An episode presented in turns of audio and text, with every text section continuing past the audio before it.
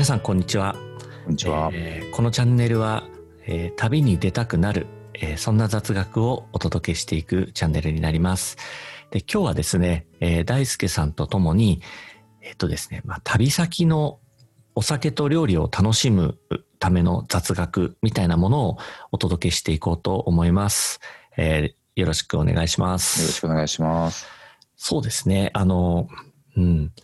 まあ、旅先ってね、いろんな皆さん楽しみな方があると思いますけども、まあ、私なんかは結構その、まあ、お酒が、まあ、好きなので、やっぱり行った先の、こう、まあ、地酒と呼ばれるものにですね、ええ。に会うのもまあ楽しみのまあ一つなんですけども、そうですね。えーまあ大輔さんも結構ね、お酒そういう意味ではいやー、好きですね。うん。いいですよね。やっぱりなかなかこう、普段、こう、生活の中で飲んでいるものとはちょっと違うものがあるっていう、なんかそういう楽しさってありますよね。うん、やっぱりそういうね、身近なところというかね、その、うんお酒ってやっぱ結構割と日常生活の中に、まあ身近に位置してるものだと思うんですけども、なんかその中でもやっぱり旅先で見かける銘柄っていうのはやっぱり日頃見ないものが、ね、たくさんあるので、そうですよね。そんなふとしたところの変化がちょっと旅に来たんだなっていううこう実感を感じさせてくれますよね。そうですね。で、まあ当然ね、お酒だけっていうわけではなくて、まあやっぱりお酒に、まあ当てと呼ばれたりもしますけども、やっぱり一緒にね、食べる料理っていうのも、まあ、当然、そのお酒の良し悪しに左右すると言いますか、その組み合わせってとても大事だったりえーするもので、ね、だからなんか割とその地酒に合うのはその土地の料理なんていうふうにもうん。まあ言われたりしますのでね、なんかその組み合わせって、こう、やっぱり行った先じゃないと楽しめないものなのかもしれないですよね。そうですね。やっぱり風土とかがあるんでしょうね。いろいろ米だったり、水だったり、うんまあその土壌だったり、まあいろんな要素がこう相まってだとは思うんですけども、ね。やっぱ、そのね、うんそこでできるお酒にはやっぱそこで、その地元のものがやっぱり実際よく合いますよね。そうですね。なんかやっぱり今、大輔さんがおっしゃってたように、本当に、まあ同じ水を使ってるですとか、うん。っていうのもありますし、あと、ね、当然、こう、漁港の町とかですと日常的にこう、お魚を食べるっていう文化の中で、うんやっぱり当然それに合わせるようにお酒ってやっぱ作られていくようなものとかもなるほどね。あるみたいなので、やっぱりね、その地元の料理とお酒っていう関係っていうのはなんかすごくいい組み合わせ、えーなんじゃないかってね。はい。ですよね。だから、なんか、ね、普段、まあお酒もいろんなタイプが好みとして皆さんあると思うんですけどね、なんか、行った先はちょっとそういう楽しみ方で普段飲まないような味に挑戦してみるっていうのも、まあうん。一つ楽しいものかなって思いますけども、なんかそのね、今、まあ、組み合わせっていう話を少ししましたけども、実は、まあなんかその組み合わせ自体もですね、やっぱり自分である種、こう、ある、うん、なんていうんですかね、基本を理解すると、結構自分で組み合わせを楽しめるっていうのが、この、まあお酒と料理の面白さの一つなんですね。で、それがですね、まあ基本味と呼ばれる、えー5つというのがあるんですね。はいはい。で、基本味っていうのは、えっ、と、まあ、甘い、甘いとか、しょっぱいとか感じることなんですけども、5つ言うとですね、えー塩味、苦味、酸味、甘み、旨味の、まあ、5種類。まあ、これがですね、まあその基本味と呼ばれる、まあ、味を構成するバランスとして言われているもので、はいはい。まあ、よくね、あの、辛いとかってあるじゃないですか。えで、辛いっていうその辛みっていうのは、まあ、その、まあ、いろんな考え方があるそうなんですけども、この基本味の考えでいくと、痛覚なんですね。痛いって感じるカテゴリーに、まあ、辛みっていうのは入って、えええまあ、味覚ではないって言ってるんですよね。で、同様にその渋いなとかってあるじゃないですか。まあ、それも味覚ではなくて、なんか触覚らしいんですよね。不思議ですよね。はい。えまあ、なんかそういう、まあ、基本の5つと呼ばれるものがあるそうで、まあなんかこのバランスの組み合わせがですね、結構その、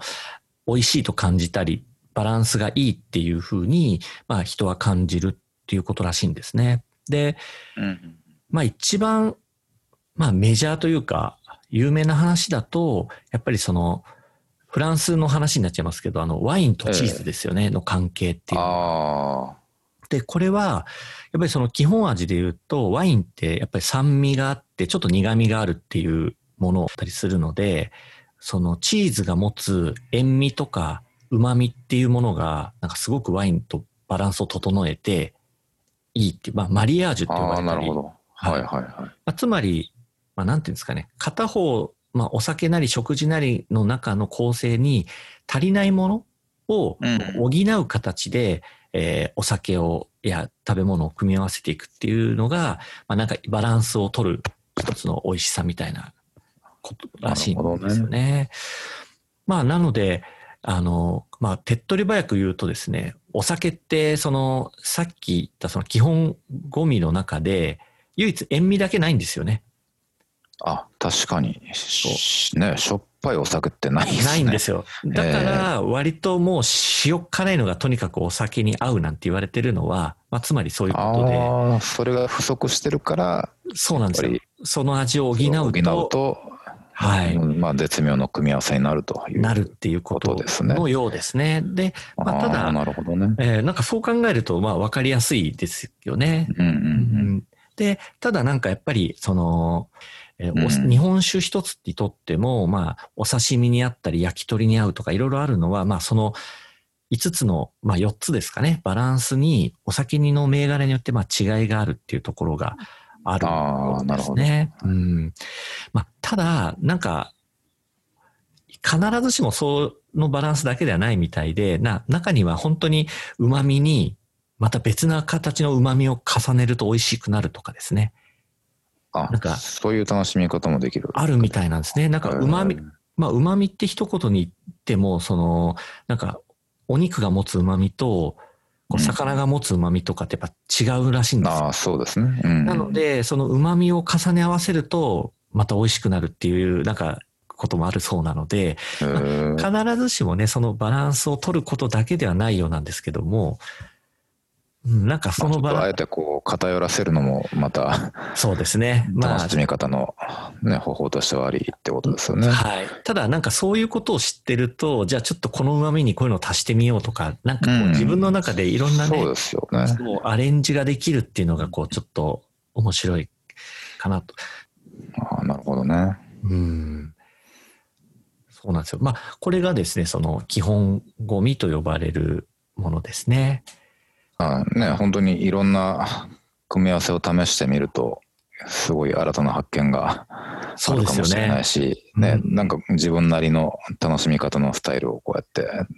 試しながら、ね、気づいていけるのもまたそうですよね面白いですよね。ええなんかね、私もこういうことを知る前ってもうなんか好きな日本酒って決まってたんですよね。で、もうど、どの料理を食べてもその日本酒を頼むみたいなことをやっぱりやってたんですけど、えー、なんかやっぱりこういう話を知ると、なんか、なんかやっぱりね、だ美味しいお刺身にはこういうものを合わせたいみたいな、うんそういうことを知るだけでも本当に食事のた時間っていうのがまた楽しくなるので、やっぱすごく、ね、なんかそういう仕組みというか、ルールが分かっていれば、本当にいろんな形で応用ができますよね。そうですね。そうなんですよ。これをですね、ぜひ本当にあの、旅先でですね、なんか、やっぱりね、旅先はお酒以外のその美味しい郷土料理っていうのがあると思うんでう、んうんうん、なんかそういうのを一口、こう、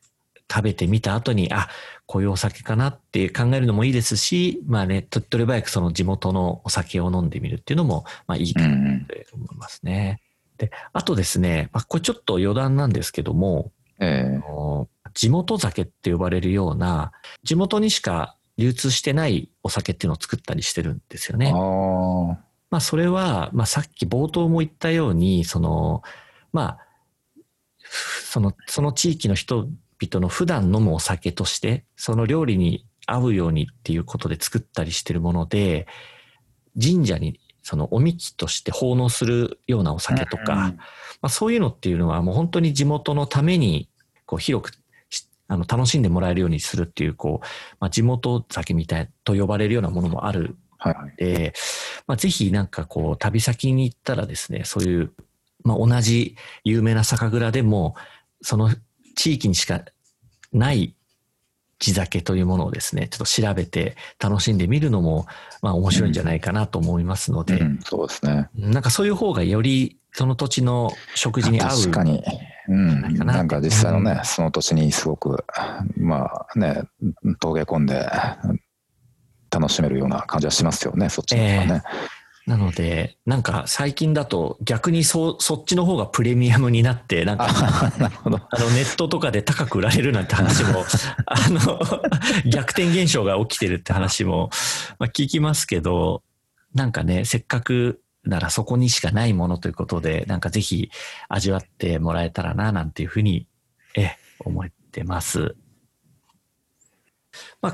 今日はこんな形で、ちょっと、えー、そうですね、旅先のお酒と料理を楽しむための、まあ、雑学ということで、ちょっと基本味っていうものをちょっとご紹介しましたけれども。ぜひなんかいろんな形で僕たちも試してみたいですね、出先でね。そう、そうですね。あのー、なんか、こういうことを知ってると本当に楽しめますしね。また何かこうね、旅に出たくなるような、なんかそんな雑学をまたご紹介できればと思っています。えー、今日は最後まで聞いていただきましてありがとうございました。ありがとうございました。